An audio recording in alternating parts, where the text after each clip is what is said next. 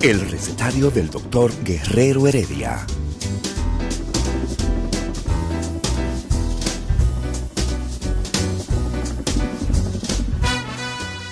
Una respuesta para cada pregunta. Una receta para cada problema. Ven a nuestra propuesta radial, amena, diversa y solidaria. Con alto sentido humano y profesional.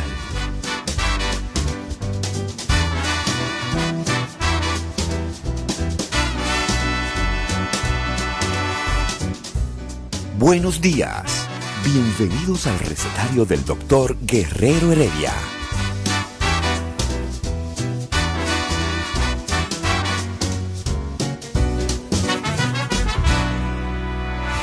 El recetario del doctor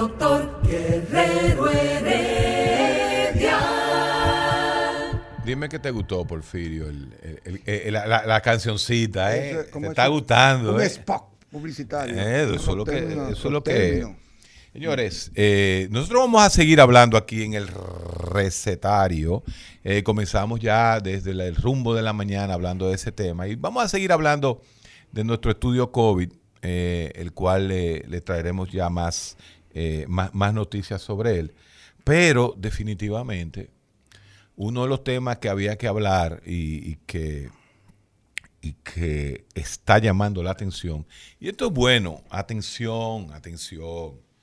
Porque este problema no lo tengo yo hoy, el 12 de enero.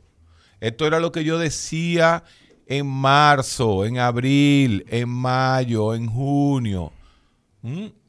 Mi gran pregunta, mi gran pregunta, eh, que no era política, aunque en ese momento la quisieron meter de política, era la siguiente. Que están llenas las... Óyeme, esta vaina, eh, eh, es que esto parece un déjà vu. Lo mismo que yo decía hace siete meses. Que están llenas, está colapsado las clínicas privadas en República Dominicana. Señores, la misma vaina de marzo, abril y mayo. Averigüen cuántas camas tienen asignadas las clínicas privadas para COVID. ¿Cuántos ventiladores de cada clínica privada están usando para COVID? Es la misma jodida pregunta desde hace un año. Pero como ahora no hay política, como ahora no es política la pregunta, quizás ahora eh, eh, la gente la va a entender de otra forma. Cuando se habla de que hay un colapso del sistema de salud privado, de que ya está llena, averígüese lo mismo de siempre. ¿Cuántas camas? ¿Cuáles son las clínicas privadas que cogen COVID? Porque no todas las clínicas privadas cogen COVID en Santo Domingo ni en República Dominicana. Porfirio, tú sabes eso más que yo. Tú eres, tú eres coordinador de emergencia, tú eres médico emergenciólogo. Eso que yo dije. Háblame un poquito sobre eso. Mira, Héctor, gracias por tu invitación. Mira, no es tres meses ni seis que tú hablas. Nosotros tenemos un problema de años. De años. La última vez que yo fui a un programa contigo, hablamos de ese tema. Y hace bastante tiempo. Ya hace más, casi siete meses, ocho meses. Mira, tú sabes los términos que tú hablaste. El primer término que tú hablaste se llama girocama. Eso en gestión de salud. ¿Cómo se llama eso? Girocama. Giro cama. La capacidad que yo tengo de utilizar esa cama en una semana entera, Ah, por día. Lo segundo que no existe es un censo. Un censo real que me diga lo que tú me estás O preguntando. sea, todavía después de un año no tenemos un censo. Un año, no, después de cinco años. Esto es que nadie le ha hecho caso No, a pero eso. con respecto ahora al COVID, ¿no? Ah, no, no, porque el COVID era, exacerbó ese problema. Claro. ¿Cuántas camas hay? ¿Cuántos ventiladores tenemos? Antes de la, la crisis del COVID, la República Dominicana tenía un déficit de 900 camas de cuidado intensivo. Ok, escuchen eso, pueblo dominicano. Escuchen la verdad, la realidad. Antes del COVID-19, o sea, en el año 2019, había un déficit de cuántas camas 900 camas de cuidado intensivo. intensivo. Porque oye cómo eso se calcula. Por cada, por cada eh, 20 camas que tú tienes, tú tienes que tener una cama de intensivo. Exacto. Por cada 20 camas que hay en un hospital hay que tener un intensivo. Una cama de intensivo. Pero una cama de intensivo Con implica su ventil- con su ventilador. con su ventilador. Por lo tanto, en nuestro país hacen falta 900 ventiladores antes del COVID. Pero eh, ahora te digo lo peor. Ay, ¿Quién maneja esos ventiladores? Ay lo dijo. ¿Cuántos intensivistas hay en este país? Como 50 nada más. Se lo puedo decir así, a boca llena. Pero, en que este aquí país hay 50 intensivistas. eh, hay un déficit antes del COVID de 900 900. ventiladores. Ajá. Y todavía aquí quedan ventiladores abiertos para el COVID. O Ajá. sea, eh, no ¿cuál es la crisis? de que, de que no se está dando la cifra real y que hay un problema que nosotros tenemos no por el COVID, con todas las enfermedades. Exacto. Pues yo te pregunto a ti o a cualquiera que me lo venga a decir, el colegio médico, las sociedades, qué sé yo qué, que me digan de qué más se mueren los dominicanos. De accidente. De lo que tú eres un verdugo trabajando la vida entera. Y siguen los accidentes en aumento. Y yo Claro. hago un bombardeo de COVID y, por ejemplo, yo le voy a dar un dato. El día 20 de diciembre me llamaron, como uno conoce siempre gente, de un- una persona que se accidentó. Y cuando yo fui al Darío Contreras, ya el Darío Contreras estaba lleno el 20 de diciembre. Totalmente De lleno. accidentados. Totalmente lleno. Colapsado. Sin un COVID. Cosa que nosotros lo, lo entendíamos que era el 25 o el 31 de diciembre, pero no un día 20 de diciembre. Entonces, estamos diciendo que el problema de salud es un problema estructural. Vas a- a lo- así mismo. Es un problema estructural que no es de hoy, que no se hizo, eh, o sea, en el dos- que en el 2019 hubiesen 900 ventiladores en déficit en República Dominicana, te dice a ti, ¿qué diablo fue lo que se hizo en salud en los últimos 20 años en República Dominicana? Nada. ¡Bulto! Nada. Mira, eso es preocupante. Voy a decir otra cosa. Tú hablaste de algo que parecería como algo por Por decirlo. con J, como por Por joder la paciencia. exacto, pero no es así. Si la, si la enfermedad del COVID es una enfermedad de contagio, ¿cómo es posible que tú me estés metiendo pacientes de contagio en todos los hospitales de la capital? Tú tienes que tener hospitales específicos para manejar COVID. No me puede meter un paciente, como se estaba haciendo, paciente con COVID en el Darío Contreras, porque la estructura y el personal no está, no saben manejar enfermedad infecciosa por un hospital de trauma. El hospital Ramón de Lara en un momento fue el primer hospital que Y se debió abrió. haberse quedado así. y, y ya no está así. No, porque de- comenzó por casualidad de la vida, el extraño esa sabía. Debió quedarse como la punta de lanza, inclusive, que yo te cuando venía te, te escuché hablando, de hacer estudios científicos. ¿Qué estudios tenemos los hospitales en República Dominicana? Dime qué hospital hace un estudio de cualquier cosa. No, aquí no hay estudio. No hay estudio, entonces ¿cómo, nos- ¿cómo tú crees que nosotros podemos avanzar? Porque esa es la realidad, los estudios. Todos los temas con los tratamientos del COVID están en que si hay un estudio, que no hay un estudio. Pero ¿qué nosotros hemos estudiado? Eh, eh, ¿Cuál es la red hospitalaria? ¿Cómo tú pones estratégicamente los hospitales para que funcionen? Por ejemplo, yo recomendaría que cada, cada región de la República Dominicana debe tener un hospital de trauma. Mira, yo voy a hablar con Eladio, porque es que tú tienes que estar nombrado en el, en el, en el Servicio Nacional de Salud. Eladio es amigo, pero ¿dónde anda Eladio? Yo vi a Eladio por ahí. Eladio, ¿dónde está Eladio? Parece que bajó Está algo. cobrando. Eh, eso, eso es, entrar hoy porque... si tú me dices a mí, ven acá, Cabral, ¿cómo hacemos? Unidades que son unidades para salvar vidas de contención. No son super hospitales, son unidades donde llegó un tipo politraumatizado, se interviene ahí mismo, se estabiliza y luego se traslada a un hospital que termine de darle las atenciones Exacto. requeridas. Ese concepto es un concepto internacional muy acuñado. Entonces, eh, tú debes tener por región. En la región sur, este es el hospital de trauma. En la región norte, este es el hospital de trauma. En la región este, este es el hospital de trauma. En el Chiva, este es el hospital de trauma. Identificado y complejizado. Y, y enseñándole técnica a ese personal del manejo del trauma.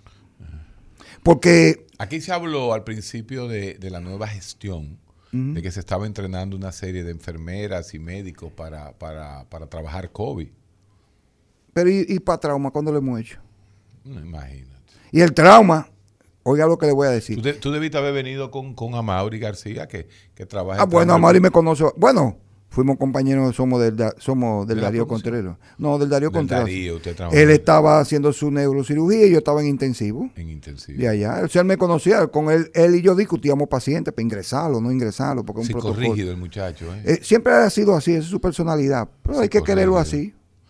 Somos muy buenos o amigos. sea y tú que a él lo votaron por serio del, del, del ¿cómo se llama? Del, De Ney Arias. Del Ney Arias, Oh, lo- por eso yo lo sé. El Lo- Tigre encontró dije que, dije que a Mauri, eh, el- lo- los compañeros del partido de él. Ah, no, no, ya él se fue. sí. Él es fuerza del pueblo ahora, ¿verdad? Que dio la Mm. declaración ayer. Dije que los compañeros del partido le llevaban los plátanos para que se lo compraran, con órdenes de arriba, de que se lo compraran a 30 el plátano, y el plátano estaba a 9. Pero tú sabes que la gente se vuelve loca con los hospitales. Yo que soy un ratón de hospital. Así es. Y he conocido, bueno, yo voy para 27 años el Darío Contreras. Yo he conocido varios directores. El, el lío de los hospitales no está en, el, en la medicina, la cosa. El lío de los hospitales está en los servicios periféricos. Comida, sábana, tanque de oxígeno. Ahí es que está el negocio. Y un negocio con una red bien organizada, mejor que cualquier cartel. Ay, lo dijo. Eso es mejor que cualquier cartel. El Chapo Guzmán yo creo que aprendió aquí y después se fue para México. Como dice, como dice, como dice, eh, como dice eh, Domingo, Ba- Domingo Páez, el regidor es el, el principal, eh, ahí que comienza la escuela, de, de- de cómo aprender. No, es que es así. A Cuando yo he preguntado cómo uno se hace político, me han dicho así, tú primero te metes a regidor, después todo un lío, va subiendo y te lo van y te y te van clas- y te van clasificando. Amargo como Oye, un café amargo, este tipo está de vean de Guerrero Heredia que te atienda. No, pero yo, tú sabes que El azúcar es dañina, pero hay que el ver. azúcar es dañina y el amargo de, de- del café saca el azúcar del cuerpo. Mierda. Ah, papá, y así baja el azúcar. Ah, pues entonces tú, yo te El dominicano no sabe beber No, pero entonces yo estoy yo estoy de acuerdo entonces que entonces refresco rojo te da sangre. No. No, no te da te sangre. quita la sangre. Te la chupa. Porque ya la lógica. Ah. Si tú te bebes un café amargo, te saca el azúcar de tu cuerpo. Ajá, y se va para el a la baja, y va para acá. Si te bebes un refresco rojo, el, el- el- el- el- el cuerpo cree que ya es sangre y no produce sangre. Ah. Te disminuye la médula espinal, Mira, la médula ósea. Estos psiquiatras son muy No, fuertes. lo que pero pasa es no. que sabemos de eso. El recetario del doctor Guerrero Heredia. Continuamos en el recetario y los refrescos rojos entonces no dan Sangre. sangre. Ya me equivoqué. Y el, a- y, el, a- y el café amargo no es amargo, ese es el café. Sí, es natural. Ahora, que el café tenga un sabor amargo, y es otra cosa. Ahora, el dominicano, desde que le echa tres cucharitas de azúcar, dañó el café. Lo que bebe es dulce de café. Ah, Esa vaina me lo enseñó a mí un colombiano en Filadelfia, año 1997. Llegaba yo. Tú sabes que lo- lo- lo- los americanos lo que te dan es un vaso de café. no, un, un, café. un- aguadísimo, bueno, malísimo. pues uno agarraba y le metía cinco cucharadas de azúcar. Sí, para un- para que, para un que refresco de café. exacto. Un refresco de café caliente. Claro. Y un día me dice él, pero ven acá, primero te está matando, porque es verdad, estoy comiendo azúcar, uno era Azúcar flaco en aquella época. Me dijo, quítale una cucharada semanal. Ah, te fuera para de no cansarte el cuento, desde el año 98 al día de hoy van 22 años, yo no he vuelto a ponerle azúcar al café. Yo veo mucha gente bebiendo café amargo. Claro. Es una porque- tendencia que la veo crecer y crecer. Pero está bien, porque ya- Pero Porfirio, yo y tú y yo que nos conocemos de, de la candela Uh. desde hace años, la candela, candela, candela. Eh, por lógica, oye esto, tú que podrías ser uno de los, de los, de los, de los que ayudaría a la lógica de la vacuna. Ok, la logística. La logística de la AstraZeneca, que es la más rápida, la que no necesita, ¿qué es más lógico? Poder, y esto yo te lo hago sin que tú tomes partido, porque lo decía ahorita, que no, no, ¿qué es más lógico? Y, y Eladio y yo lo, lo- lo trabajábamos la- eh, ayer. ¿Qué es más lógico para crear esa inmunidad que al final es lo único que nos va a salvar del jodido COVID? Poner 10 vacunas con un 95% de efectividad o poner 1000 con un 70% de, posi- eh, de positividad. No, poner la de 95 de positividad. Poner una, hay, hacer una, hay hacer un ataque masivo.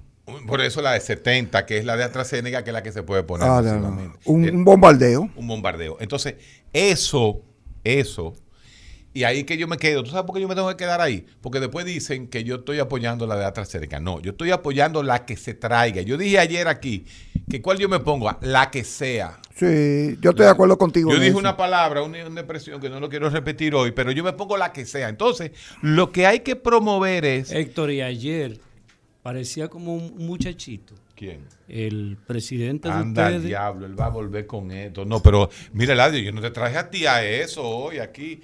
Yo te, ¿Tú sabes que yo te traje hoy? Termina lo que ibas a decir. Él parecía un muchachito diciendo, porque di que el gobierno va a traer 25 mil vacunas de, de la cara.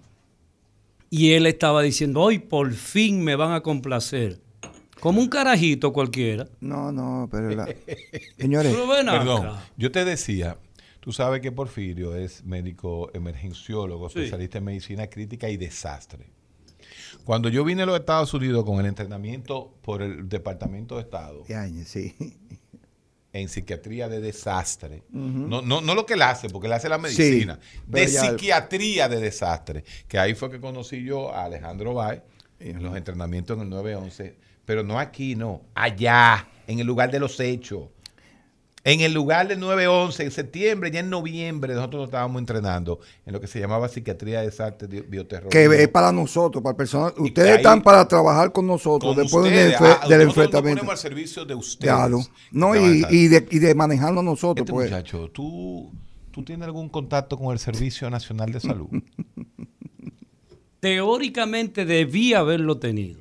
De- tú teóricamente debiste haber estado pegado De- en el servicio. Así, así debió ser.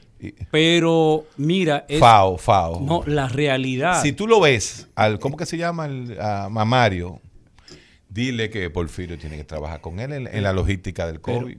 oye, el asunto es que la transición de venir de la frontera a la gran urbe es, es sí, psicológicamente la psiquis no lo regula. Ay, mi madre. No, pero él tiene mucho O tiempo en la ciudad. Pero tú tienes, tú tienes mucho que no lo ve entonces. Desde que lo nombraron, ¿No te ha cogido el teléfono? jamás. ¿Que no te ha cogido el teléfono? No, señor. No, pues yo me da culpa, Dios lo defiende. Dame, amigo. Yo tengo mucho, no lo veo, pero Él es, es bueno, que él él, es bueno. cogió un problema, señores. Él tiene un lío. No. Pero oye lo que dice Porfirio, que Mario Lama llegó ahí con 900 camas Con de un déficit, déficit. de cuidado intensivo sin COVID. Sin COVID. O sea, antes del COVID, en el 2019, y ese es Porfirio Cabral, en el 2019, antes del COVID, habían un déficit de 900 camas de 20 900 ventiladores, vamos a poner. Ventiladores, sí. Eso es patético, hermano. Agrégale a eso Ay. que el ventilador, hay una persona que le eh, lo regula. Porque el ventilador no es una bomba de ga- técnico. O sea, hay un, Un técnico. No, de- muchacho. No hay, no hay, eh, eso no es como la bomba de gasolina. y que échame, échame 10 pesos Aquí hay ahí. de que un tigre y- que enseñó a Doma. Aquí hay un No, tigre no, que- échame Pues 10 Macondo. Oye. o, o, o, o de que bájame un brugal de ahí. No. Es una persona porque el la ventilación mecánica tiene eh, VIP eh, según el ajuste de la persona. No, un- no lo mismo una ventilación mecánica para una persona de 6 pies que una de 5 pies. No es lo mismo la ventilación mecánica para un niño que para un adulto. No es lo mismo la ventilación mecánica para una mujer que para un O hombre. sea, para mí o para él. Eh, no, son diferentes. Yo No, tengo que a hacer usan un ventiladorcito. Y entonces, ese es el gran problema, porque la ventilación mecánica es un arma de doble filo, es fina, eso tiene que ser fina. Eso es Claro. tan así, eso es tan así, que hay muchos parámetros que nosotros hacíamos manuales, que ya hay ventiladores que traen una tarjeta inteligente para hacerlo, Epa. porque nos equivocábamos. Y cuando tú le metes mayor presión o no le metes la modalidad de ventilación a un paciente, los pulmones lo mata, lo Claro. mata. Wow. Entonces eso es, es- fino. ¿cuántas personas hay especialistas? ¿Cuántos técnicos? No, técnico hay, hay menos, porque el técnico Anda al diablo. eh, eh, es, que tampoco es rentable. Óyeme, yo ¿Para qué yo me voy a meter a técnico de ventilación? ¿A dónde me contrata? ¿A quién me contrata y para qué? No, eso no es rentable. Porque ustedes saben, una de las cosas que no- nosotros dejamos de tener es por la falta de rentabilidad. Eh, o sea, si yo... Lo económico, Héctor, lo económico. No es Ajá. todo lo más de lo Todo económico. económico, Pero es que yo no voy a estudiar nada, que después yo nadie me contrate. Yo voy a pasar hambre igualito que un coquero. ¿Cómo así? O porque yo no, nadie me contrata. Miren, señores, eh, el, tú ves que vivimos pidiendo muchos títulos y muchas cosas. Sin embargo, en este país No, eso no se Por toma en cuenta. Porfirio Cabral. Medicina crítica, emergenciología y desastre. Si él trabajara desastre, tuviera no pasando hambre, no, ya.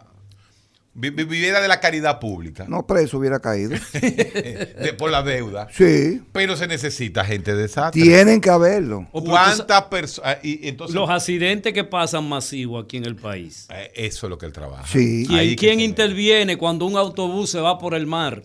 Ese O- grupo, o- todo ese, todas esas cosas. Hay. Aquí Y es una logística, mira. Aquí hay personal y hay logística. Héctor, Héctor quiere, porque coordinar una logística. Algo que se hizo el 911, que no se debe decir 911. 911 tiene que decirse siempre.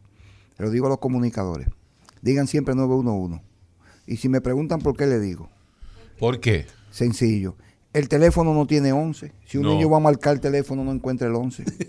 Tiene uno. Eso uno. fue un estudio, hablando de lo que tú dijiste, que todos los estudios 9/11. que se hizo en Estados Unidos y comprobaron que el niño cuando buscaba en, en el teclado no encontraba el 11, porque lo- la tecla Sino no el le- 11, 911. Exacto. Por eso, por eso, por eso, y esto es importante, cuando te hablan del teléfono dicen 911 Ajá. y cuando te hablan de la tragedia de, de las torres dicen 911 Ujú. porque era el mes 11. Sí, porque- y fue un evento, y también el 11 de, de- de la, la septiembre. tragedia es un evento. es un evento, pero el número es 911. Sí.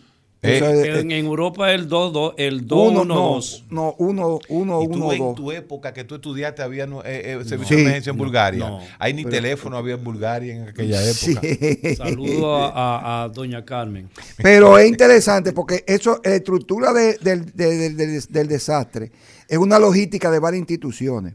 Ustedes quieren que le diga algo jocoso. ¿Por qué ustedes creen que las... El jocoso pollo no es un. No, ese es el hospital. No, ese mocoso. Puello, el, Mocoso. eh, el que era jocoso. escritor, ¿eh? El ¿Ustedes quieren. ¿Ustedes quieren que le diga algo? ¿Por qué ustedes creen que las unidades de rescate tienen diferentes... En España le dicen balizas, las luces arriba. Sí. ¿Por qué ustedes creen que tienen diferentes luces? O sea, diferentes colores de Color luces. luces. Ajá. ¿Por qué ustedes creen? ¿Por qué? Porque cuando tú estás en una- un puesto que se llama puesto de comando en un desastre, si es de noche, tú con un binocular puedes ver qué unidades vienen ahí para tú utilizarlas. Y tú dices, ahí vienen bomberos, esos son bomberos, esos son policías, son ambulancias. Entonces tú le dices por radio, diríjese a tal sitio. Ah, y pues desde el puesto de, inteligencia, y de- eh. ajá, y desde Ah, el puesto de comando. no de por ejemplo, en los aeropuertos no se puede tocar sirena. Porque la sirena en el aeropuerto es, es un, es un, eh, un aviso de desastre, no una emergencia médica. A cinco minutos antes de llegar a, la, a, la- a un hospital con una ambulancia, tú debes apagar la sirena. Porque la sirena altera siempre tipo de pacientes que están ya hospitalizados. Pero Porfirio, aquí se puede en los aeropuertos tocar la, la sirena. No, yo lo he visto, yo lo he visto. que esto es un pueblo de analfabetos. Otro detalle, hay ciertos pacientes, específicamente pacientes con problemas cardiovasculares, que no se puede, cuando tú le estás trasladando, tocar sirena. Porque ¿Ah, la, sí? la sirena va a acelerar el proceso del infarto que él tiene. Epa. Hay cierto tipo de pacientes que tú no lo puedes trasladar con la cabeza hacia donde va dirigido, porque la, el movimiento de la, que lleva la ambulancia le hace daño al trauma craneal. Eso a Mauri te puede decir mejor. Oye, oye, oye. Entonces son- entonces son mucho- una- una- Y yo pregunto, en nuestras emergencias del país, ¿quién no es solamente que tú pongas un emergenciólogo? La estructura del hospital para un caso de emergencia, ¿cómo está organizada? Si usted busca un organigrama, vayan de cualquier director y pregúntele cómo está estructurada su emergencia. Y no te sabe decir. ¿Cuál es el circuito que hace cuando llega un- una víctima? Porque los lo, lo que van a la emergencia no son pacientes, son víctimas. El paciente es el que va donde el señor aquí, donde el señor Heredia, esos son pacientes. Pero los que no llegan a la emergencia son víctimas, no son pacientes. No Es pueden un estar esperando. término que no lo había escuchado. Ah, que tú vienes aquí en el Porque aquí eso, eso eh, son víctimas. Los pacientes con accidente y trauma. Pero una víctima no es el que le dan un tiro. negativo. Tú eres No. víctima de un accidente. Tú eres víctima de un ahogamiento. Tú eres víctima de una quemadura. Ah, Es ves un- que tú aprendes. Usted, usted los psicólogos aprenden mucho aquí en los programas médicos. ¿eh? No, pues esto aquí para informar. Y tú sabes, Guerrero. Te voy a nadie- dar uno. Dime. Te voy a dar una que tú te lo sabes, pero ya ese es histórico y es interesantísimo. ¿Tú sabes por qué las sirenas en Inglaterra suenan Pero, pero, pero. Y es- Ah. eso tiene una respuesta psicológica. ¿Cómo así? Porque en la Segunda Guerra Mundial, cuando los bombardeos venían, la alarma era. alarma como- Eso está ahí, eso te remueve tu- raíz. con 90 años en tu casa y, Y- y tú- pasa un bombero y dice. Ah, Te echan a bombardear. Tú te tiras de la ventana. el, el viejito se tira por el balcón porque cree que es Quedó psicológicamente Así alterado. No, ah, pero eh, tú ves que los psiquiatras saben medicina. Mucha Es su medicina. historia, es su Oye, historia. qué la- piropo, es di- su historia de la qué medicina. piropo. Mira, eh, Ángel hoy va, viene a trabajar poco porque estamos demasiado aquí. ¿Tú tienes algo importante que decir? Bueno, yo primero quejarme porque tú me acabas de votar, me recibe y me vota. No, no, pero, ya él se salió él, ya se salió él. Tiene habla- licencia para todo eso. Claro. Y lo otro es que yo, bueno, la información del día es la ivermectina y un echado para atrás que hizo Clemente Terrero. Clemente Terrero, el infectólogo y director del eh, Hospital Robert Reed, el infantil. Dijo ayer que en el país había llegado una nueva cepa. Sin embargo, hoy mandó un comunicado a nosotros los periodistas diciéndonos que no, que lo malinterpretaron. Es decir, donde dije digo, digo Diego. Ellos O sea, están así, ellos Pero están así. pues, él es amigo mío, dile que Eh, me eh, lleve allá que lo oriente. en su boca los dejo. no, no. Porque no, Clemente, ¿y cuál Pero es es? que están así, igual que el presidente del colegio. Están, están eh, Yo- alucinando. yo creo que No, el amigo no, no, ustedes- no, no es alucinación, chichi. Yo creo que no es el amigo- alucinación, ¿Cómo no. se interpreta eso? Ay, eso es monetario. Ah, Yo creo que el A mí que no me hagan cuenta. lo dijo. No, no, no, que, que- pero ¿quién está cogiendo dinero? No es que están no, cogiendo. cuidado. No es, no, es que yo no lo cojo el dinero. Me lo, me, lo, ya- me lo dan. Yo no lo he cogido. A mí me lo dieron. Re- re- repartan. Ay. El recetario del doctor Guerrero Heredia. Regresamos al recetario y Ángela, ah, no has dicho aquí fuera de fuera de los La señorita Ángela. Eh, Ah, no, ah. Ángel. Ah, está bien. No, Pedro Ángel. Pedro Pedro. Ángel. No ha dicho algo, pero sumamente contundente. Te escuchamos, Ángel. Bueno, déjeme decirle que hay otra información que está en el tapete. Le A dije ver. la ivermectina, que Ajá. es un antiparasitario que se está usando con éxito en el tratamiento y además profilácticamente del COVID. Bueno, pues resulta que desde ayer está circulando en las redes sociales eh, una indicación que hizo el doctor Plutarco Arias como neumólogo. Ustedes saben Pe- pe- pe- ¿quién es el- ese no es el, el, el, se- el Ah, ministro el de salud. que ayer aclaró que la ivermectina no está autorizada como tratamiento para el COVID. Ay, pues circuló entre los grupos de. WhatsApp y las redes que él el viernes pasado como, neu- como médico neumólogo indicó la ivermectina y eso ha causado un revuelo. Pero, pero, pero ven, y yo, yo no entiendo. Pero yo le voy a entender a usted. a ver, a ver. Mi opinión, mi opinión, mi opinión de... Yo soy analista, como analizo un desastre y estamos en una situación de COVID desastre. Miren que lo que pasa con la ivermectina. La ivermectina es un producto de uso masivo en los ganados y la carne del mundo. La ivermectina no es negocio, porque una tableta de ivermectina cuesta 46 pesos. Y son dos dosis para y se acabó el juego. Sí, yo le puedo decir que la ivermectina hay que dar en la primera fase de la enfermedad para que actúe mejor. No hay ningún estudio que todavía lo avale porque no ha tenido el tiempo, pero tampoco hay ningún estudio que la desautorice. Ese es el punto, mira. Ajá. El- eh, eh, eh, con ivermectina, y lo dijimos aquí la semana pasada. Yo soy ivermectina. La, la ivermectina no tiene quien le escriba, igual que tiene el litio, por ejemplo, con nosotros Ajá. los psiquiatras. Como tú acabas de decir, tú dijiste exactamente lo que yo dije la otra semana, inclusive Juan Hubiere eh, lo, lo retuiteó por todos lados. La ivermectina, si usted se la toma, no le va a hacer daño. No le va a hacer es daño. un medicamento extremadamente inocuo.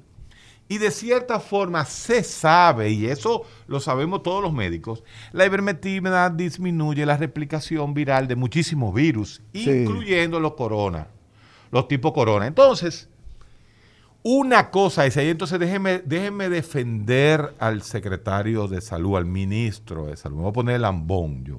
Vaina eso no es lambón, tú estás siendo Bueno. objetivo. No, no, no, pero lo que pasa es que este tipo, este tipo es, es- No, es- tú eres es objetivo. psicólogo, Eladio Hernández, saca uno de casilla. De es la una- izquierda Bueno, revolucionaria. la izquierda revolucionaria aquí en el recetario. A mí me gusta la izquierda. Eh, lo que dijo Plutarco Arias, al cual No lo conozco personalmente ni lo he visto en mi vida. Ah. Con P, en mi vida. Nunca he visto a ese señor, ¿eh? Él Es es, que de de, él es de Santiago. provincia. Es de Él es Santiago, santiaguero. claro. Entonces, él lo que quiso decir fue que realmente que la ivermectina no está aprobada para COVID. Pero eso no significa que los médicos no podamos... indicarlo. Ahí voy. El 80% de la medicación que nosotros, por ejemplo, los psiquiatras, es off-label. ¿Usted sabe lo que significa el concepto off-label? Fuera de. Que no está aprobado. Ajá. Y los libro. psiquiatras lo hacemos, y los médicos generales lo hacemos y los médicos lo hacemos por empirismo. Claro. Entonces, el doctor Plutarco Aria puede recetar ivermectina si- y decir también en su comunicado como ministro de Salud que no está aprobada oficialmente para COVID. Pero Eh, la eh, grande masa no ¿Tú sabes lo que eso. significa? No, no, Ah, lo que pasa es que ahí viene. vivimos en la media. Ahora vemos, ahora vemos el manejo, el manejo de la información, porque inclusive ellos directamente ellos no lo, pro- lo prohibieron, ellos dijeron no está recomendada. Ahora, en todo medicamento dice que los medicamentos, porque la recomendación está basada en la demanda que tú le puedes hacer a los laboratorios por un medicamento. Cuando el medicamento no está aprobado es porque no lo puedes, tú no lo puedes mandar por eso. Pero eso no quiere decir que tú no lo puedas usar. Y tú sabes por qué la ivermectina no es negocio. Porque no la pueden subir. Porque si suben la invermentina, se meten en un lío con, con el sector ganadero que usa eso por millonada. Entonces no lo pueden subir como otro producto. Porque oye lo que le voy a decir, que para que aprendan eso. La citromicina no hace nada contra los virus y estaba indicado anteriormente. ¿Cuál? La citromicina. Citromicina, sí. Y hay gente que se la automedica. Me bebí una citromicina. Ningún, ningún antibiótico, ningún antibiótico actúa en un virus. Pero miren, el tema de la Y lo usaban. el tema de la eh, ivermectina, la preocupación que tiene la sociedad de neumología y la de infectología, que lo expresaron ayer en comunicado, es que la gente lo está usando, primero, sin indicación médica.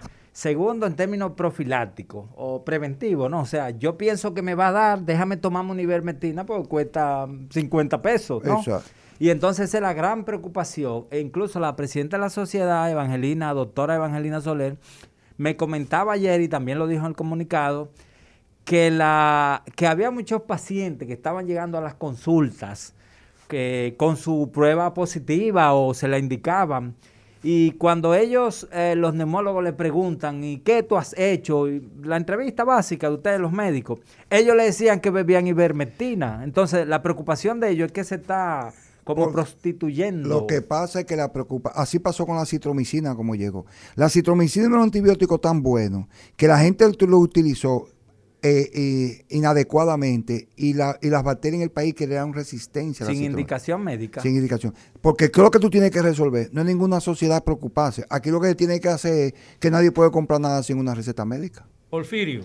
Pero, Eso es lo que hay que hacer y se acabó, se acabó el sufrimiento. Mira, Pedro libre- Ángel. No, no, no, no, no. Hay medicamentos de libre venta, hay otros que tienen que estar con una receta. Entonces tú lo que tienes que decir es, para usted venirse a beber tal medicamento, tiene que venir con una receta. Como hacen conmigo, que para yo indicar medicamentos de uso controlado de droga, tiene que ser un recetario especial y, y yo tengo que tener una licencia. Tengo 20 años peleando Eso es lo con eso, mismo. con eso no puedo. Porfirio, eh, eh, Pedro Ángel manifestó las declaraciones del director del hospital Robert Rick Cabral Ujú. con relación supuestamente a una nueva Sepa. cepa que había aparecido. Pero tú decías algo interesante con relación a eso, de que si se ha producido alguna investigación, si hay procedimiento para investigar. Yo creo que No. sí, mira, yo creo que aquí hay un grupo que se llama Rescue, Sí, pero que ha estado trabajando la ivermectina desde, yo creo que desde junio, desde, Fue- desde fueron los abril, mayo, sí, fueron los primeros. La información. Eh, eh, eh, hay gente que le ha dado resultados. Ahora, tú me decías sobre el tema de, de- de la nueva cepa. Eh, ¿Qué laboratorio aquí la está identificando? Es la primera pregunta que yo hago. Dime, ¿cómo yo sé que hay nueva no cepa aquí? ¿Qué laboratorio me está haciendo la, la Eso es? Clemente buscando titulares. Señores. ¿por qué que vamos, va- vamos a usar la lógica en salud? O sea, usted como periodista considera que el director del Hospital Roberti estaba buscando Fue titulares. primera ¿verdad? en todos los periódicos hoy.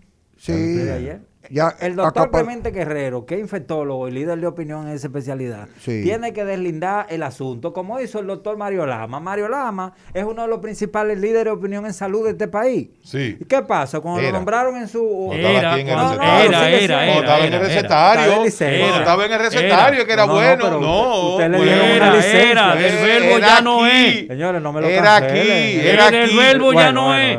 Era aquí ¿qué que era hizo- duro. ¿Qué dice el contrato de él aquí, del AMA? Que está en licencia, En licencia. durante Sabático, sabático. durante ocho años. ¿Cómo, ¿Cómo? que ocho ¿Y cómo años? ocho? ¿Cómo que ocho Ay, años? y hay reelección. Él me dijo a mí ¿Y como ocho? que él quería y no sé, ¿verdad? ¿Y por qué él me dijo así? ¿Por qué digo? No. Él me dijo, sí. él me dijo, ¿Por qué te dijo él así? Yo no yo voy a estar fuera del recetario por ocho años. Se le zafó. Pero ¿y eso? No, se le zafó. ¿y eso? Porque no son cuatro el periodo constitucional. No, ¿Más cuatro? Eh, bueno, pero Ocho. bueno, eso es otra cosa. El recetario del doctor Guerrero Heredia. Gracias. Continuando con el tema de la cepa, ¿quién aquí, qué laboratorio reconocido, me está ser- eh, identificando la cepa? Porque al ser una cepa nueva, me, me- me imagino que tiene que haber o un reactivo nuevo para identificarlo, o un aparato, o un microscopio nuevo para identificarlo, para verlo. ¿Quién está entrenado para cuando tú me pongas, porque si tú me pones un coronavirus a mí en un microscopio ahora, yo no sé cuál es el bueno y cuál es el malo, ni cuál es la cepa, ni cuál es la, y, ningún, y que el 90% de los médicos aquí tampoco lo sabemos. O sea, Ay, que ay, el ay, No, no, que ay, que sabe, tú, tú has visto el microscopio el Clemente coronavirus. Guerrero actuó a la ligera entonces. Se le fue la- se le fue el cerrojo. Además, el gabinete había dado unas instrucciones comunicativas. Hay una orden que el que hable de COVID está cancelado. Óyeme, cuando yo llegué a la radio dominicana hace 17 años, yo recibí dos apoyos. No, verá, te quedaste aquí, dame rating, coño. Recibí dos gente que me apoyó. Mira, me apoyaron desde el primer día. Y al Mario Lama, tú sabes que Mario Lama di que, que pidió licencia di que por ocho años fue, no por cuatro. ¿Y por qué? ¿Qué significa eso? Señores, está con nosotros el compañero de toda la vida en la radio, la gente que me enseñó a hacer radio periodístico médica y me decían desde, desde aquella época, el que hace un programa nada más médico se jode. No, cae preso. Hay que meterle el morbo Pero, periodístico. pero hay, cla- hay que aclarar que tú haces radio desde niño. ah, eso sí, pero, ¿Eh? pero, pero la escuela mía fueron Hace- tú y Alvarito, y tú lo sabes. Hace radio desde niño, sí, pero hay que hay, hay otra escuelita ahí que tú no la puedes olvidar, que fue la voz del PLD. La voz del PLD. El- óyela ahí, óyela El ahí. niño de la voz del PLD. Oye, óyelo ahí, óyelo ahí, óyelo ahí, óyelo ahí. Que nadie está bien. No, oye esta vaina. Nadie sabía eso. Oye, me lo ponía Euclide, que era un Tenía eso dictador. escondido. Él, ahí, óyelo ahí. descubierto. Pero coño, déjame decirlo, óyelo ahí. El Partido de la Liberación Dominicana, PLD, que dirige el profesor Juan Bosch, expresidente de la República, el que él tiene el voto morado y la estrella amarilla, presenta Vanguardia del Pueblo. Diablo. se, lo, se lo sabe. Nueve años tenía yo. Cantando, él estaba como cantando la lotería. No, y que además de eso, Julio, eh, yo creo que pele- tú hiciste peleda- peledando en Vanguardia con Sí, mi papá. sí, sí, así es, así es. Que era, era, era la parte cínica, la parte dura. Así es. Le tiraban unos fuetazos. Así es, así es. Pero bueno, ustedes creo que desde el principio empezaron a hacer una, una radio sumamente responsable, tratando de que la gente entendiera eh, los asuntos que tienen que ver con, los problemas médicos, pero eh, siempre con el vínculo que eso tiene con la problemática eh, social.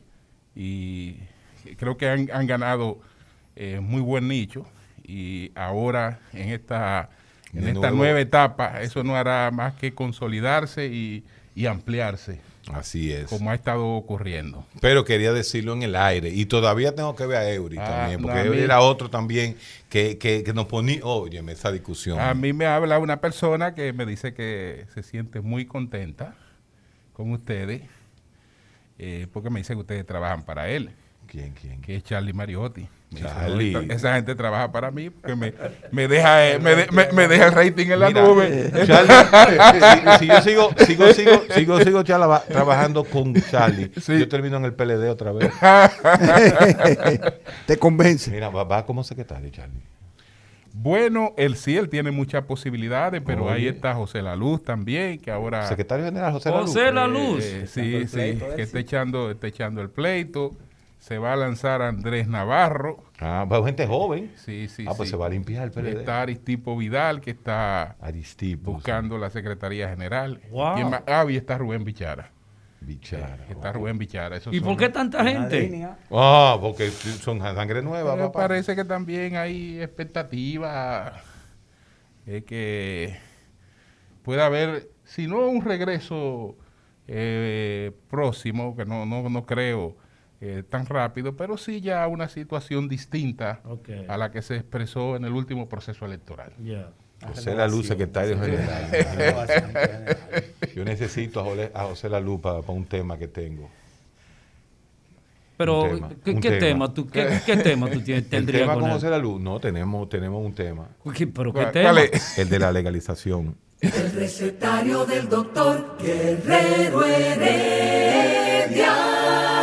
Regresamos al recetario. Ese es el recetario. El recetario te puede estar hablando de la vacuna, de cuál es la mejor, hablando con un especialista como el doctor Porfirio Cabral, que por cierto, te tiene que pro- comprometer a venir mensualmente. Sí.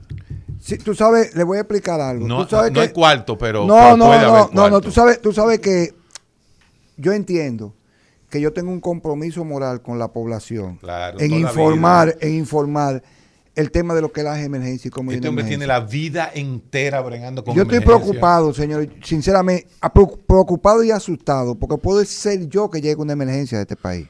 Qué, eh, qué inte- qué inteligente y qué humano eso que tú acabas Y, de y me decir. siento sumamente preocupado porque he visto una merma en la capacitación, Chacho. en la infraestructura, en la organización Ay, de lo que se llama el sistema de emergencia de la República Y Dominicana. peor aún, Ay, mamá. que lo voy a tocar ahora. Es más, vamos jugándola aquí tú y yo. Pues atrévete. Y tú coges pauta, que no te gusta a veces poner cosas en la clínica privada. En este país, un esquema profesional real, como va el libro de emergencia en una clínica privada, lo hay. No, no existe. Ninguno. no, Ay, mamacita. No existe, no ¿Cómo así? existe. Explícanos eso. Explícale a la gente eso que, tú acabas de decir. Que en este país, en las emergencias de las clínicas privadas que existen, no hay un protocolo real ni un equipo de emergencia. No real. está estructurado, ni tampoco en el organigrama. El, el dueño de la clínica o el director del hospital en este país no sabe lo que se hace en la emergencia. Ellos creen que la emergencia es una consulta grande. Una, una habitación extra. No, una consulta No, grande. Y, y el letrerito, triaje, una palabrita muy chula. Que, que eso eso que tiene es. su sentido y eso tiene su Claro razón de ser el triaje, pero no lo aplican Pero el aquí triaje. no, no, y las grandes clínicas lo pregonan. y otra cosa, y ¿qué otra va? cosa muy importante en un área de emergencia, que es la unidad de trauma shop. Es un cuarto. ¿Qué es eso? Eso, eso es un cuarto en el cual ti- es como una cama de cuidado intensivo, pero en el área de la emergencia, de emergencia. donde Ah, llega ahí una es que hay una tabla así eh, eh, para transportar a los pacientes. Sí, porque la tabla es para lo siguiente. Primero, cuando tú pones un paciente accidentado en una tabla, si el paciente, la tabla tiene un sistema de que tú empaquetas, técnicamente así, empaquetas el paciente, lo amarras.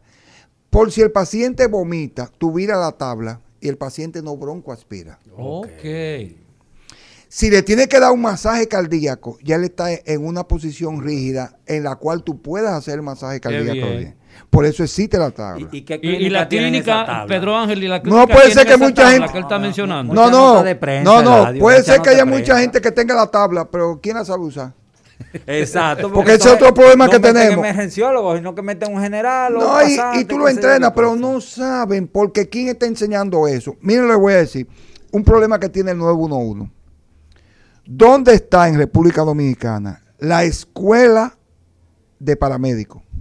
Eso no existe, No creo hay. yo. Entonces, ¿cómo tú estás ah, poniendo ambulancias si el personal que va a utilizar esa ambulancia tú no lo estás entrenando? Pero no son los MR. ¿Y qué, y qué especialidad no, atiende eso? no, entonces? está Pero, prohibido. ese- no, pero no. esa puede ser una propuesta de aquí del Mira. recetario, lo que tú estás diciendo. Mire, mire, Porfirio. Mire, mire, mire, mire, mire Justamente a Mario Lama, justamente eso. Tú pones que, e- tú que pones un pueda crear, escúchame, Porfirio, Ah. que pueda crear el entrenamiento de las personas que trabajan en, en el- en los paramédicos del 911 que puedan... 911. No, Perdón, 911 que puedan realmente tener la capacidad. Pero es que eso no hay que, eso no hay que volverse loco. En la oficina del 911 se dirige a una universidad, a la UAS, por ejemplo. Bueno, a la universidad de la tercera edad. y, y, y hacen un programa. Esa universidad lo certifica y para tú trabajar en el 911 tienes que ir con una certificación de ahí. Excelente Y idea. ya se acabó el juego, 1 a 0. Entonces, pero ¿quiénes son Está- los que ¿Tú estás escuchando, Mario? Mario, ¿tú ¿Eh? estás escuchando eso? ¿Quiénes son los que atienden entonces si no es un personal especializado? No, unos locos. ¿Cómo así? Si tú ves Uno loco fílmica, con bata. tú lo ves en fílmica, primero tú tienes que tener como paramédico. El, el de serse paramédico es mínimo dos años estudiando. Ay, ay, ay, ay, Eso no es un curso de un Puede mes. ser internista o No, no. ortopeda. Porque ¿qué? está prohibido, está prohibido poner un médico en una ambulancia. Salvo que sea no una ambulancia. no son la, médicos. la ambulancia tiene categoría, salvo que sea una unidad especializada, que hay que estar trasladando un paciente de un centro a otro y va un equipo de médicos, pero esa ambulancia no va huyendo, esa ambulancia va al pasito, porque ese paciente sostenido para el traslado. Eso es diferente a una intervención de emergencia. Porque como tú hablabas, hasta la sirena puede Todo influye. Entonces, entonces está prohibido porque tú no puedes arriesgar a un médico porque el paramédico se mata fácil en una ambulancia. Aunque los europeos dicen que la ambulancia no puede pasar de 50 millas por hora. Eso es lógico. ¿eh? Bien. Y a- porque ese- ya en la ambulancia te van trabajando la emergencia. Claro, claro. Tú no tienes que llegar rápido. Y de hecho, tú usas comunicación para que un equipo del hospital le vaya diciendo al paramédico, le pusiste esto, le Pero tú hiciste acabas esto. de decir algo interesantísimo. Estamos hablando hoy con el doctor Porfirio No, no, Cabral. él, debe, él debe venir dos veces al No, no. Él va a venir a ayudar también a Mauri, que necesita ánimo. Sí. Mira. está- Oye, oye, oye, oye, oye. Tú acabas de decir algo genial. Lo importante en un sistema de emergencia, más que llegues al hospital, es que te llegue la ambulancia a rescatar. Sí. Ajá. Y que durante el trayecto, en un país de tapones como esto, que la gente no respeta No llega la ambulancia, te va a morir en el camino. tienes que tener un equipo paramédico que por lo menos canalice, entube. haga una traqueotomía, haga cualquier cosa, te, mantenga vivo Pero no hasta hay que ser médico para eso. No, No, No, ¿cómo va a ser? Tú, un paramédico hace eso. son para, porque son técnicas. Señores, para ser médico, yo me gradúan porque yo uso ciencia, como dice, y estudié bioquímica, estudié todo. El paramédico estudia una serie de técnicas para mantener vivo una gente hasta que llegue el médico que sabe. Incluyendo traquetomía. Sí, Wow, hasta que el médico que sabe. Explícale a la gente bien clarito lo que es una traqueotomía. La traqueotomía no es más que un, un procedimiento eh, quirúrgico en el cual tú pones a ventilar al paciente a que le llegue oxígeno porque la vía normal, que es la vía aérea superior, está obstruida, rota, desbaratada o- Espérate, o, espérate. o quemada. Dígalo en español. dígalo en Regresa de nuevo. Ustedes ven, todo el mundo tiene una bolita, los varones tenemos una bolita que se llama la nuez de Adán. La nuez de Adán. en los el varones galillo, fácil. el galillo. El galillo. Es normal porque ahí en la nuez de Adán, el galillo, en los varones se ve más que en las mujeres, pero cuando tú lo palpas lo vas a notar. Ok. que es el, el- el anillo cricoideo.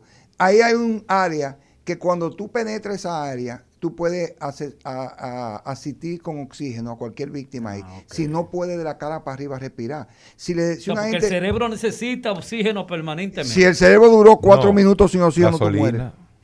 Sí. Si el cerebro duró cuatro minutos sin oxígeno, muere. Wow. Entonces, eh, la- el tiempo es clave. Eso es tan así que las ambulancias tienen que estar diseñadas para llegar a los lugares en 10 minutos. Wow. Por eso que se ponen en lugares estratégicos como están los, los- como están los Eh, eh, cuarteles eh, de bomberos. En Suiza o en. En todos esos países organizados es así. Pues aquí. No, entonces aquí tenemos un problema de tránsito. No tenemos un personal adecuado porque se ha ido perdiendo porque la masificación baja la calidad. Llegaron 200 ambulancias. Pero ¿dónde están los 200 técnicos? Los 200 paramédicos pesan 200 ambulancias. Es lo que yo me pregunto. Fue el mismo tema que tocamos con el ventilador. No me traigo un millón de ventiladores. ¿Quién lo va a usar?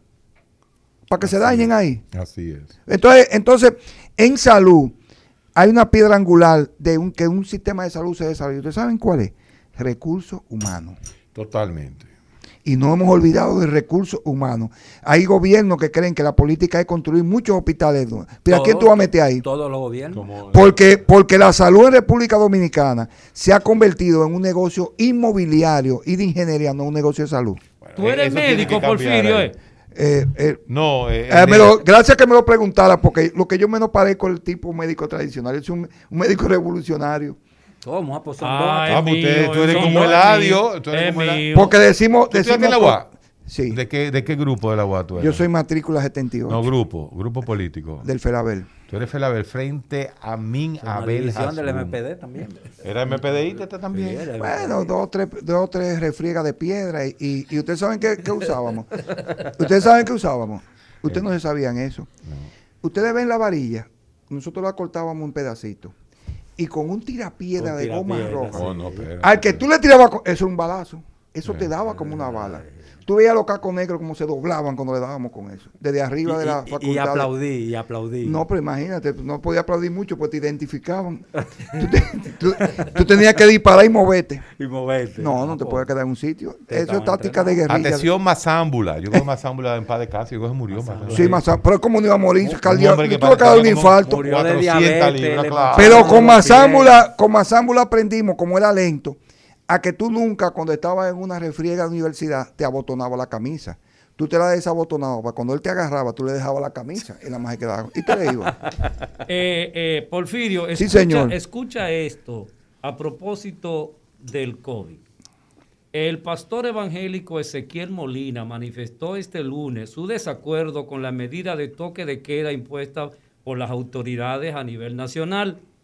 Y te voy a citar lo siguiente. Yo estuviera de acuerdo con el toque de queda solo si fuera masoquista y creo que, eh, y creo no serlo, expresó Molina a través de su cuenta de Twitter. Mira qué es lo que está ocurriendo. Nadie estaba acostumbrado al encierro. El hombre, y Guerrero Heredia habla mucho de eso, de antropología y todo eso. El hombre tiene muchos años que salió de la cueva. Algunos, y eso, algunos. algu- ah, bueno, hay Hay muchos que- dominicanos que todavía están allá dentro en la cueva. y él entiende el concepto que yo estoy diciendo. Entonces, ¿no? nosotros, nadie estaba preparado para esto. ¿Qué es lo que no ha habido? Ha habido un bombardeo y no ha habido como una, una logística de organización de cuáles son las medidas que vamos a tomar por el COVID. Y tú al principio decías algo del presidente que dijo como un muchachito, mira, yo a veces no, tú sabes la única culpa que yo le he hecho a veces a los presidentes, los técnicos que los rodean.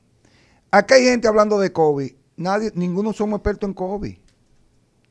Mira, ese, Eh, nadie es experto en COVID. ese punto del presidente fue, y, pero aquí todo lo con el tema de la vacuna que tú me dijiste. Eh, eh, o sea, son temas de logística, inclusive no son temas del colegio médico, porque el colegio médico es un asunto para los médicos. Y el tema de la vacuna es un problema de logística y una medida de urgencia agarrándose de No, un clavo quemado. especialista No le déjalo ahí, ya, tú ves, no le menciones el colegio médico, que eso activa inmediatamente al psicólogo. Sí, no, pero que tú, no- tú te tienes que agarrar de un clavo caliente. Tú te tienes que agarrar de un clavo caliente. Entonces, con toda esta opresión, la única salvación que hay era el que llegue cualquier vacuna. Ojalá llegue la soviética. O sea, la cuarentena, eso es lo- eh, eh, vamos a hablar de eso, vamos, vamos a volver a tocar ese tema. Sí, yo dije la soviética, hasta, hasta la soviética ¿Qué pongo me importa yo. a mí cualquiera? Hasta la cubana, que buena. Hay una cubana muy Bueno, buena. pero ahí, ayer hablábamos de eso con Charlie, con el Ah, próximo sí. secretario. El recetario del doctor Guerrero Heredia. Tú ves, eh, si lo dice Joel, está bien. ¿Qué cosa? No, Joel López, un saludo, eh, felicitándonos a nosotros aquí en la radio. Nos escucha todo el tiempo. En lo- cuando Joel López está en un tapón, nos está escuchando eh, a, a nosotros. Hicimos un programa los otros días. eh, Joel, Ricardo Nieves y yo. Me dice que eh, fue un escándalo. Pusimos a Ricardo a... Yo lo se vi. ve- se ve- ¿Tú lo viste? ¿Tú Sí, yo lo vi. Se bebió media copa de vino y después lo podía seguir hablando. ¿Cómo así? ¿Cómo así? comenzó a hablar en tropajoso. Con, con una, con, con media copa de vino comenzó Eh, Ricardo Nieves a hablar en tropajoso en el de- programa de Joel López. Dosis respuesta. eso. Tuvimos que, tuvimos que editarlo. Fue que usted le tiró duro con un tema ahí. Le tiré duro a, a- a- a Ricardo en ese momento. ah, sí, verdad. Ah, Joel durísimo. Pero-. Pero, doctor Porfirio Cabral, emergenciólogo, medicina crítica y desastre, termine de explicarle al pueblo cómo se hace una traqueotomía. Sí. Entonces la traqueotomía, usted agarra, acuérdese que se llama nuez dianal y es el anillo cricoideo. Y ahí cuando tú lo buscas y lo palpas, en el segundo espacio que tú vas a encontrar, tú vas a encontrar como unos, unos círculos. En el segundo espacio ahí, ahí tú vas a penetrar con cualquier objeto punzante. Para que ahí el paciente pueda respirar por ahí. Un hoyito. Se Un le hace un hoyito ahí. A, los- a los paramédicos se usa a veces un catéter de gran calibre, un catéter 18, y él lo coloca ahí, pa, y por ahí... Un él- tubito le mete. Sí, de una y- vez al hoyito que hizo le mete un tubito. eh, Y ahí él le, le Para le que no pone- se contaminen eso. No, y le, le conecta el oxígeno, le puede pasar oxígeno al paciente y que llegue vivo hasta ahí.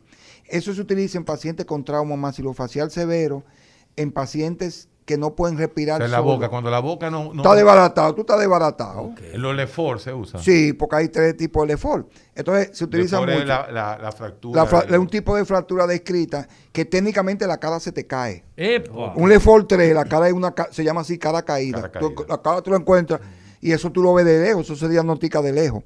Wow. También en pacientes quemados. Oigan qué es lo que pasa.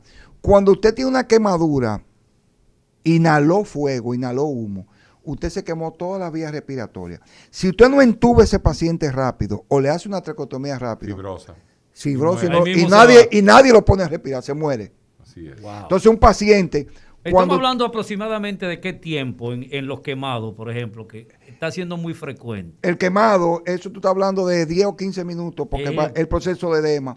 Entonces él se quemó y desde que él tosió, y tosió y bota saliva con pintitas de, de hollín, tú tienes que asumir que las vías aéreas Están. superiores están quemadas. Que Y es cuestión de tiempo, es cuestión ya. de tiempo que eso se inflame. Si tú no lo inflamas temprano, es obligado a hacer una Si tú no lo intubas temprano. Lo intuba, eh, te- no hay manera de meterle un tubo. Pero dijiste algo importante. Cuando el quemado tose y bota negro, Sí, hollín. Se quemó Ay, por eh, dentro. ese- No, ese Se es automático, ese Una no. emergencia. Eso hay que entubar a ese paciente. ¿no? Si está dentro, despierto, si está despierto, se ceda para entubarlo. Un saludo Wow. a eh, de, la- de los oyentes de todos los días, Sandy y Daris Alexander Torres. Son gente que me escriben todos los días escuchando el programa. Qué bien. Eh, todo- todos los días. Así que, que, que un saludo eh, a todos los Que oyentes. me envíen saludos a mí también, ¿sabes?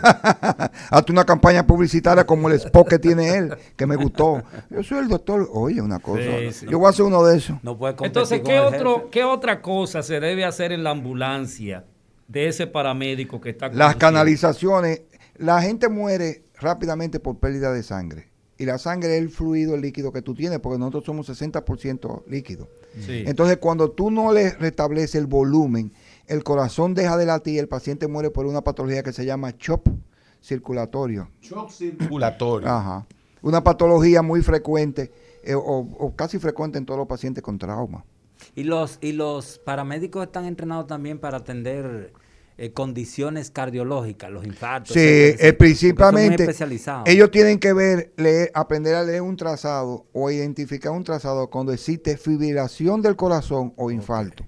Son las dos patologías que matan a la gente rápido y es lo que ellos pueden resolver, lo demás de un cardiólogo. Porfirio, un motorista recogido en el pavimento, Ajá.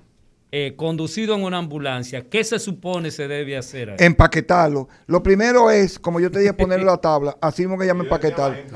Empaquetar es el término que lo utilizan, los bomberos lo hacen perfectamente porque tienen entrenamiento. Es porque tú no sabes las lesiones internas que él tiene. Si va a vomitar, como yo te dije, para moverlo en la tabla. Y para tú llevarlo a hacer el examen, por ejemplo, de rayo X, de montar ese paciente y montarlo en una camilla, cada vez que tú lo mueves, la fractura lo que él tenga, y matando lo que tú estás. Entonces ese paciente no se mueve, tú, lo, tú mueves la tabla con él. Voy a hacer un rayo X, una tomografía, meto mi tabla. Tú no ves que son de un material que no sea radio opaco, que no, que no Sí. interfiera. Son o de plástico o de madera. Eso tiene su razón de ser. Es para tú meterlo en, en el tomógrafo, en el resonador y hacer el estudio ahí, porque él está aquí pasando un paciente de una camilla a otro. Es una técnica que no todo el mundo sabe hacerla. Y más si el tipo tiene 6 pies, 200 libras. Eso no es, Un nadie lo va a Héctor, mover. por ejemplo. Esto, pa- ¿Cómo tú lo mueves? Eso tiene que tener un entrenamiento para la técnica de, movi- de movili- inmovilizar y mover a ese paciente. Entonces, esas son técnicas que tú no lo ves. La colocación en un motorista obligatorio del collarín cervical. Obligado el collarín. Cuando tú tienes... Eh, cuando- esa cosa plástica que sí, se señor, que se llama collarín cervical, tipo Filadelfia, porque el tipo Filadelfia tiene un hueco aquí para que tú Para puedas hacer la traqueotomía. traqueotomía. Wow. Ah, ok, viene con eso. El que ustedes ven que se pone la gente que pone una lesión cervical no es igual que el tipo Filadelfia. Eso es lo que venden. en la- el de emergencia tiene que ser el Filadelfia. Tipo. Filadelfia, tú lo colocas y por ahí yo hago mi traqueotomía, no tengo que quitarlo. Porque lo se supone que lo que más se mueve de tu cuerpo es la cabeza. ¿Por qué? Porque tú tienes una esfera colocada en un punto de apoyo. Eso se mueve demasiado. ¿Y tú le has dado entrenamiento a la gente del 911? De Digo, 911. 991. No, no, nunca me han invitado. Sí se lo doy a todo el personal, que lo digo aquí, a todo el personal de los médicos residentes de maxilofacial del Hospital Darío Vamos, va- Contreras. vamos a Chercha porque estamos muy científicos. Sí. Vamos a Chercha. Sí. Yo tengo aquí a uno de los íconos de la televisión dominicana postmoderna, Oh. ¿eh? Que es Joel López. Y Joel, Joel, un chismecito te tengo. Estás en, estás en el aire. Oye, ¿tú te acuerdas? Dile, confírmale al pueblo que el día que tú me llevaste a mí y a Ricardo Nieva al programa y le brindamos media copa de vino a Ricardo, tuvimos que editar el programa porque él se puso tropajoso. Eh, no, se portó bien, el doctor se portó muy bien. Y, y- y tú también, yo quiero que ese ha sido uno de los programas más vistos de Me Gusta de Noche Histórico, por la razón, primero, de las dos figuras que eran, y segundo, que la gente no estaba muy acostumbrado a verlo ustedes eh, eh, eh, mucho en el medio, o sea, en otros programas que no sean los de ustedes.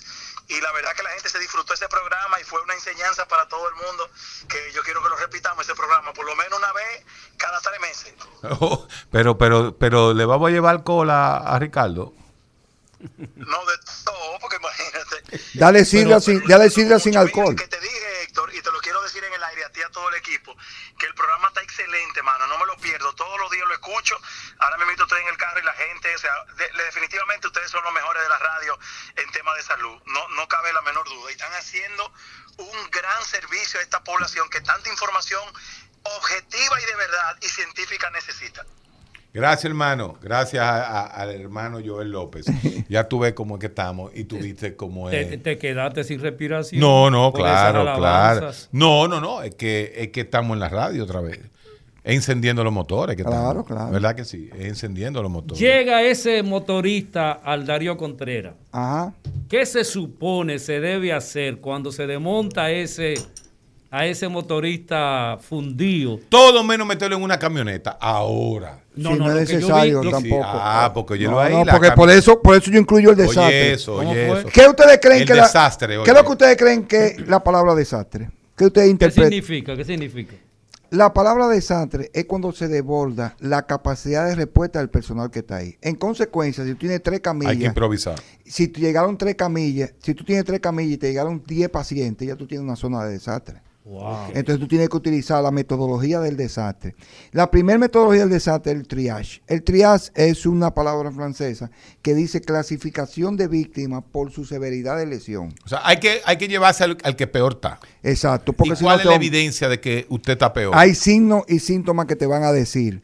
Primero, la frecuencia respiratoria, eh, la condición eh, para el tema neurológico, eh, la respuesta verbal que tú le das. ¿Cómo usted está? ¿Dónde usted viene? O sea, por eso Si tú hablas te- de signos y síntomas. Porque Exactamente. tú preguntas al paciente. Yo no he hecho estudio todavía, yo tengo que evaluar. Entonces yo uso una política de canalizar dos vías al paciente, ponerle su collarín si no lo trajo y hacer los estudios correspondientes que son radiografía o tomografía de cráneo y esas cosas, dependiendo del hospital que tú estés. Si tú no estás en un hospital, tú asumes la lesión por un estudio que aprendemos lo que trabajamos en emergencia, que se llama cinemática del trauma. ¿Qué es eso? Por lo que pasó, yo sé la lesión que tú tienes. Mira, ese muchacho estaba en, en- en un río y se tiró de cabeza. Tú tienes una lesión cervical porque te clavaste. ya la experiencia te está diciendo. Me chocaron por detrás, por del frente, por los lados. Eso te dice los órganos que pueden estar lesionados por eso. Wow, Con el motorista, que si, le- si el, si el motorista lo eyectó, que salió disparado, las lesiones son de cránea y tora. Si fue que lo atropellaron o lo golpearon, las lesiones son de fémur y de tibia. Porque tú tienes que preguntar en una emergencia, hay tres preguntas que si un médico no lo hace en emergencia está perdido. ¿Qué pasó? ¿Qué tiempo tiene? ¿Qué pasó? ¿Y qué se ha hecho antes de llegar aquí? Si un médico no preguntó eso, no está haciendo emergencia. Un saludo a que, quien fue que preguntó sobre que terminaras de hablar de la traquetomía, Manuel Alcántara, que dice Mm. que, que nos sigue. Por donde quiera que, que- que- que esté el recetario, por ahí va él. Y, y Porfirio, cuando una persona sale disparada, eh, ¿cómo se llama eso? eyección, salió como un proyectil. El motorista cuando choca, le voy a decir que la cinemática me dice, y lo he visto yo en el Darío Contreras. Motor entero, motorista muerto. Motor desbaratado, el motorista tal vez se salvó. Ay, porque el motor absorbió el golpe, no el Oh. cuerpo de él. Ok. Y motor doblado, el guía que se dobla. Ese, el, el, el, el- el- cuando tú tienes un accidente, tú tienes tres zonas de impacto. Primer impacto, el vehículo con el objeto que chocó, una pared u otro vehículo. Segundo impacto, tu cuerpo con el vehículo. Y tercer impacto, tus órganos con tu, con tu eh, anatomía ósea. Qué interesante este conocimiento. Repite eso. Cuando tú- a Mauri que vive hablando No, de... no, no, no, no. esto no es a Y Mauri, de que, no. que quiere cambiar el término. No, que no, no, es- no, que vamos arriba. De que choque, accidente. esa- oye los tres impactos. Oye, Los qué tres- interes- son tres impactos, Tres impactos. en cinemática. Repítelo. Primer impacto, el, ve- el vehículo donde tú vienes. Eso no es con- un programa de... Sí, a ver si te dice. El primer impacto. Sí. Primer, primer, eh, el vehículo con que tú vienes o el móvil con que tú vienes, sea motor, carro, Para que se entienda, si dos carros chocan de frente, Eso es el primer, impacto, es el Lo- choque de los dos de carros. los dos carros. Ok. Que tú determinas la velocidad del, del vehículo, que es muy importante y los bomberos lo hacen. O los órganos. No, no. Y es porque el, eh, todos los milleros se detienen a la velocidad que venían. Y por eso tú puedes saber que si viene a más de 100 millas por hora, hay órgano interno lesionado por el millero. Cuando tú dices al bombero, ¿qué decía el millero? Venía a 120, doctor. Ya yo sé que hay órganos internos lesionados por el, por el tercer impacto. Eso es científico. Wow, Eso wow, es científico. El segundo impacto es tu cuerpo con la cavidad del vehículo. Si te vuelcas, Si tiene el cinturón, es tu cuerpo con el cinturón. Viene marcado. Y con las, eh, las bolsas de aire. aire. si fue que hubo volcadura, cuando tú utilizas el triaje, tú dices que cualquier niño que iba en el vehículo, si fue volcadura, es el triaje, el código rojo. ¿Por qué?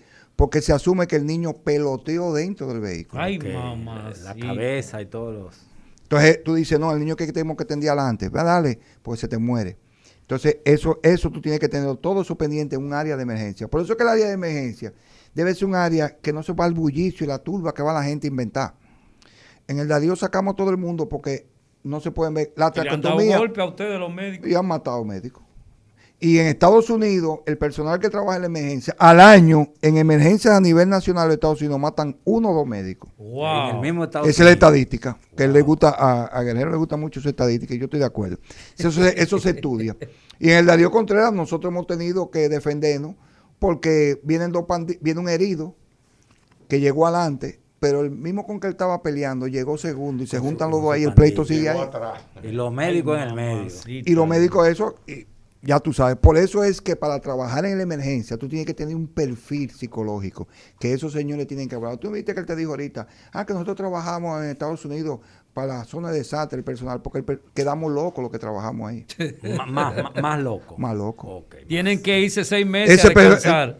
No, eh, Los- los- los- eso los- es muy duro. Exacto, lo- los, los tiempos de trabajo, ¿cómo le dicen? Los shift, Ah. o sea, los cambios eh, eh, son 12 horas nada más y se va Ah. para su casa otro día. Porque a, a nosotros que nos da más el famoso término que utilizan en norteamericana, el, Burn- el burn, burnout. el burnout. Burnout. Es, el, es el personal que más lo sufre. Es agotamiento. profesional. Y es el que lo está sufriendo aquí ahora. Aquí. Y otra cosa, por ejemplo, cuando tú vas a tener un personal eh, en el área pediátrica, no es recomendable tener damas, porque el instinto psicológico de ella se pone nerviosa, porque ella con su instinto de madre creen que es un niño que ella tiene.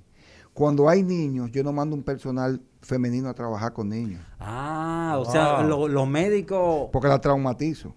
el personal de salud no debe ser... eh, Hembra trabaja con wow. niños.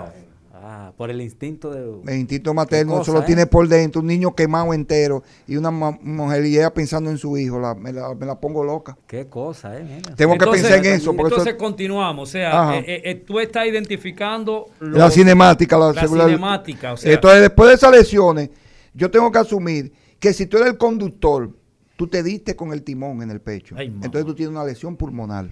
Y el pulmón es como una esponja que tú lo puedes exprimir Entonces, otro error que no puede cometerse en emergencia. Por ejemplo, en el trauma torácico, las evidencias del pulmón aparecen a los 14 días en la radiografía. Si tú haces una radiografía y puede ser la radiografía tú la veas normal, pero el tipo tiene distrés respiratorio. El distrés respiratorio es que está respirando o más de 30 veces por minuto o menos de 15 por minuto. Esos dos parámetros te dicen que hay una lesión pulmonar. A pesar de que la radiografía no lo diga. Ah, que la radio no lo diga. Es como, la tra- es como por eso yo le pregunté, ¿qué tiempo tiene que pasar? Cuando tú haces una tomografía en un trauma craneal, y Amaury me puede ayudar en eso, y no la hace después de la, antes de las, después de las ocho primeras horas, ah, pueden haber cambios. Cuando tú haces una tomografía, tienes que hacer a las ocho horas otra para verificar y comparar la que tiene, porque ahí es que van a aparecer las lesiones cerebrales, no aparecen en la primera. Ok, ok. No aparecen en la primera. Entonces, todos esos detalles es un personal que trabaja en la emergencia que tiene que estar preparado con eso, como el manejo de la fractura.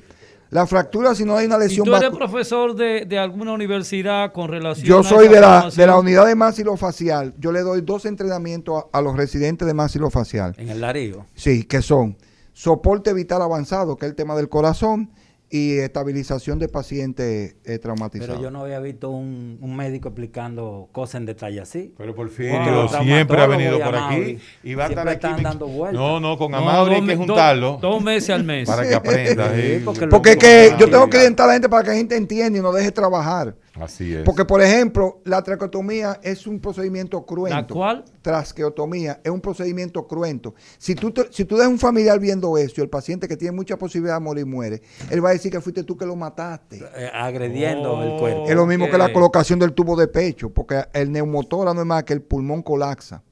Ok. Y al pulmón colapsar, tú tienes que meterle, porque es pres- presión negativa, un tubo de pecho para que ¡ah! el aire se decomprima, cosa que no ocurre en el abdomen.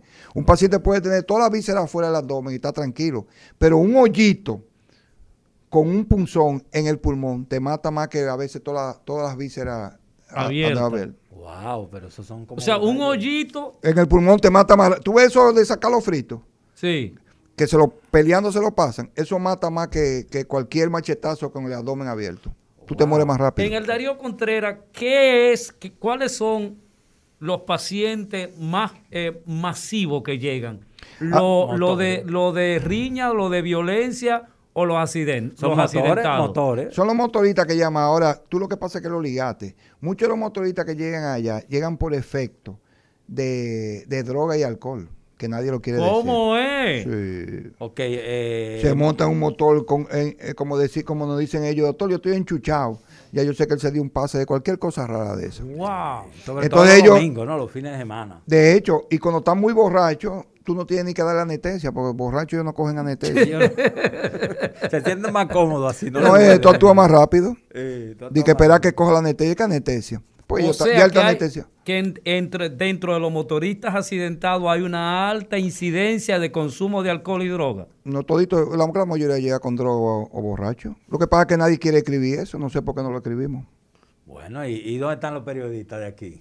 Los periodistas le salen huyendo porque es difícil estar en esa unidad. Eso, eh, el Darío Contreras, esos hospitales de trauma son campos de batalla. No todo el mundo tiene las tripas de estar ahí. Pero- eso tiene que tener un perfil, eso es duro.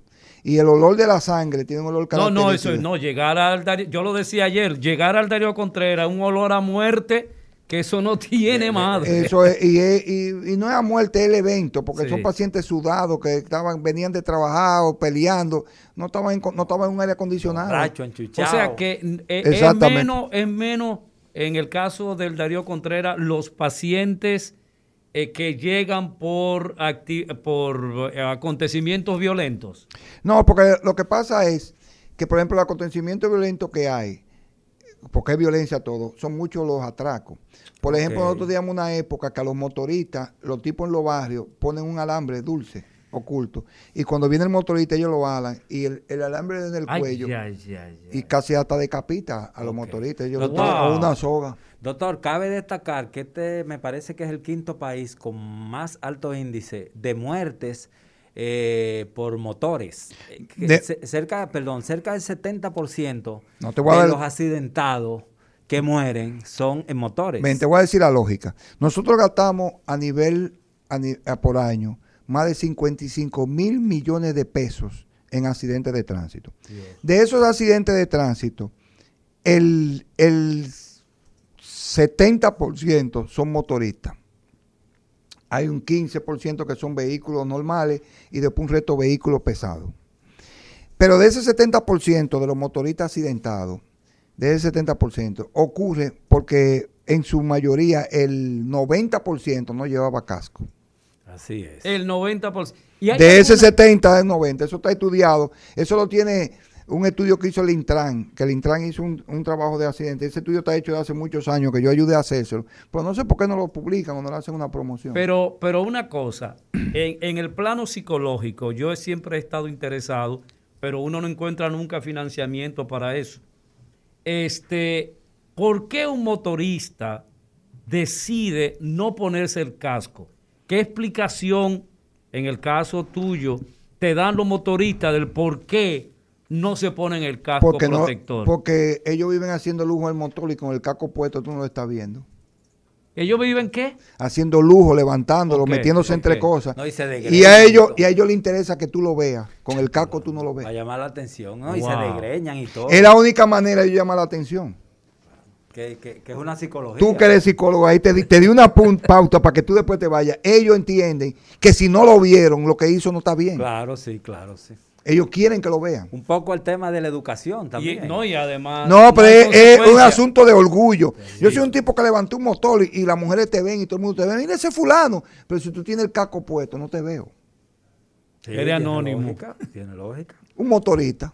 Pero Wow. cuando te ven a ti, tú dices, fue fulano. Fulano, es el verdugo. Es el Es tolete. el verdugo. Entonces, entonces te, di, te di una pauta para que lo empiece a investigar por ahí. Pues para que yo lo he visto, lo he vivido. Si yo le digo, yo tengo mucho tiempo trabajando en eso. Y le digo, yo estoy sumamente preocupado porque se ha olvidado eso. Y todavía va en mayor de, eh, Decadencia. de la Incrementos decadencia. son, no sé. La calidad del servicio de emergencia está muy deteriorada.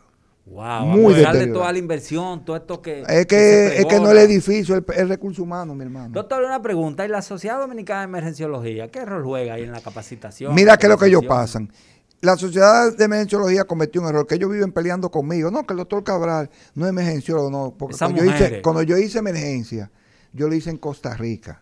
Y fui después entrenado, parte en España, porque yo soy bombero voluntario. Y yo fui a coger todo el entrenamiento de desastre en, en el sistema SAMU de, de España. Y fui y aprendí. Y también tengo buenas relaciones con el MASH General de Massachusetts, el cual da entrenamiento de BTLS, ACLS sobre eso. Y, y iba y cogía los entrenamientos. Bueno. Entonces, yo le decía que ellos tienen un mal enfoque, porque ellos, ellos lo que quisieron fue competir con las otras especialidades. La Sociedad de Emergenciología Sí, se refiere. oye, ¿qué es lo que pasa? El médico de emergencia, te lo voy a describir.